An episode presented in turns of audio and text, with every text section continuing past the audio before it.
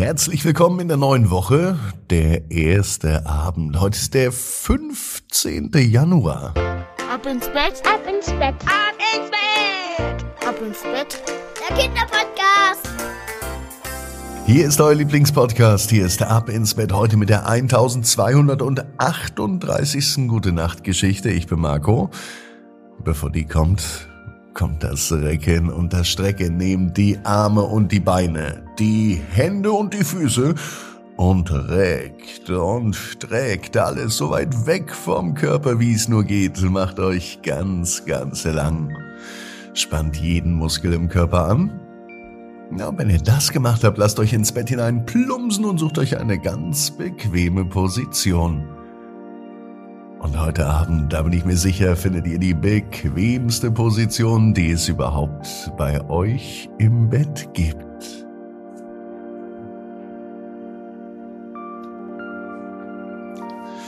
Hier ist die 1238. Gute Nacht Geschichte für Montagabend, den 15. Januar. Marie und die 100 Jahre alte Post. Marie ist ein ganz normales Mädchen. Es ist ein ganz normaler Tag, es kann sogar heute sein. Marie liebte es, ihr Dorf, in dem sie lebt, zu erkunden. Sie läuft besonders gern durch die alten Gassen und die verwinkelten Straßen.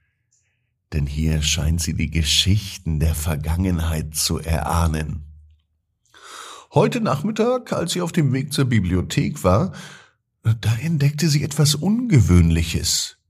Direkt im Gras am Straßenrand entdeckt sie ein altes Notizbuch. Es war halb vergraben und total vergilbt. Neugierig hebt Marie das Buch auf und sie beginnt darin zu blättern. Das Buch scheint sehr alt zu sein. Es ist voller Geschichten, Gedichten und Gedanken, die offenbar von verschiedenen Dorfbewohnern stammen. Einige der Einträge, die sind recht kunstvoll geschrieben, andere wurden nur schnell verfasst. Doch alle erzählen von Ereignissen und Emotionen, die es im Dorf gab und von Freuden und Herausforderungen des Lebens im Dorf ist. Die Worte ziehen Marie magisch an, und sie kann sich nicht vorstellen, wer dieses Notizbuch verloren hat.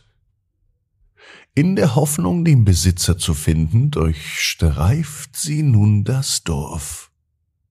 Jemand muss doch wissen, wem das Notizbuch gehört.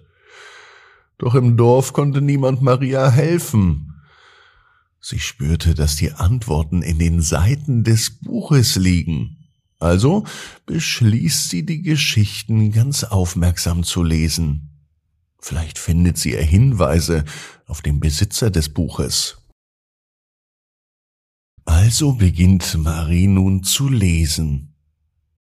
Und in dem Moment fühlt sie etwas Seltsames. Es fühlt sich an wie eine Verbindung zu Menschen, die früher einmal hier im Dorf gelebt haben.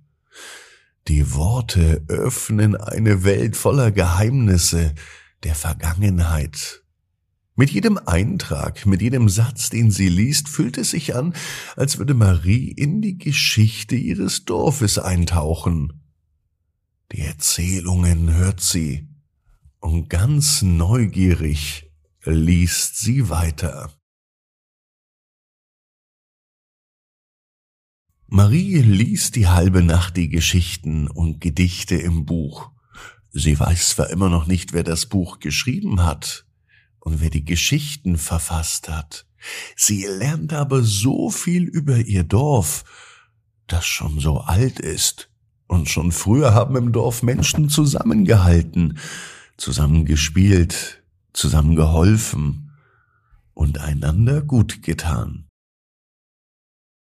Als Marie die letzte Seite des Notizbuches aufschlägt, da stockt ihr der Atem. Auf der letzten Seite erfährt Marie, dass das kein normales Notizbuch ist. Das Notizbuch ist von Maries Opa, geschrieben nur für Marie, für die Hüterin der Geschichten des Dorfes. Marie kennt nun die Geschichten und die Geheimnisse und sie teilt sie weiter mit den Dorfbewohnern, groß und klein. Marie weiß genau wie du.